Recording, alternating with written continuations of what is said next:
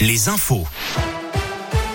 Valentin Chenard. Il est 17h, bonsoir à tous. Un point sur le trafic. Tout d'abord, on signale un accident sur l'A7N en direction de Lyon. Ça se passe à hauteur de Sessuel. Deux voitures sont concernées sur la voie de gauche et du milieu.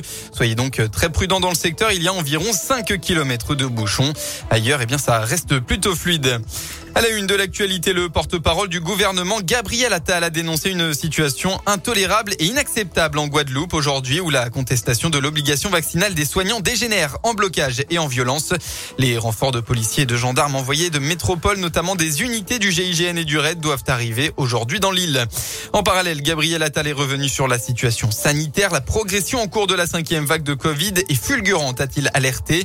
Le porte-parole du gouvernement mettant toutefois en balance des éléments qui peuvent nous inquiéter des éléments qui peuvent nous rendre confiants.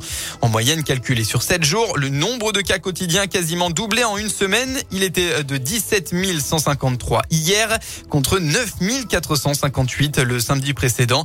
Cela représente une progression de 81%. À Lyon demain, l'école Alix du deuxième arrondissement de Lyon sera occupée pour mettre à l'abri deux familles et cinq enfants, dont un enfant de moins de trois ans. L'association Jamais sans son toit dénonce les organismes responsables, notamment la métropole et la ville de Lyon, qui n'ont toujours pas proposé de solution d'hébergement à ces deux familles qui dorment dehors. Au mois d'octobre, les mêmes problèmes se sont posés dans plusieurs autres groupes scolaires de Lyon, comme à Gilbert Dru dans le 7e ou encore à Michel Servet dans le premier arrondissement. On va au sport. En football, place à l'Olympico. La trêve internationale fait retour à la Ligue 1 pour les Lyonnais. C'est un classique du championnat qui s'annonce ce soir. L'OL affronte Marseille en clôture de la 14e journée de Ligue 1 à Dessine. Deux équipes concurrentes directes au podium. Coup d'envoi de la rencontre à 20h45. Ce sera sans Léo Dubois ni Damien Da Silva, tous deux blessés. En revanche, Moussa Dembélé fait son retour dans le groupe lyonnais. Et puis en début d'après-midi, on rappelle que Brest a étrié Lens. Résultat 4 à 0.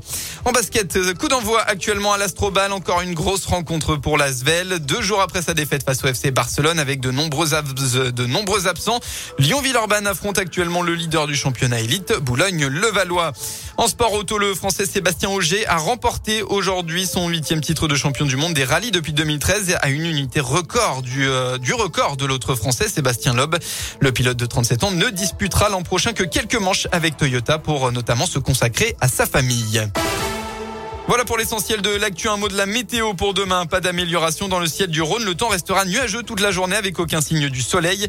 Quelques averses sont même prévues localement. Côté Mercure, similaire à aujourd'hui. Il fera au maximum de la journée entre 5 et 7 degrés. Et concernant votre semaine, oui, les températures vont baisser, mais non, ce ne sera pas un froid polaire. Ça devrait simplement se refroidir un peu à partir de mercredi, mais sans descendre en dessous de zéro même le matin. Et ce sera encore compliqué pour voir le soleil cette semaine.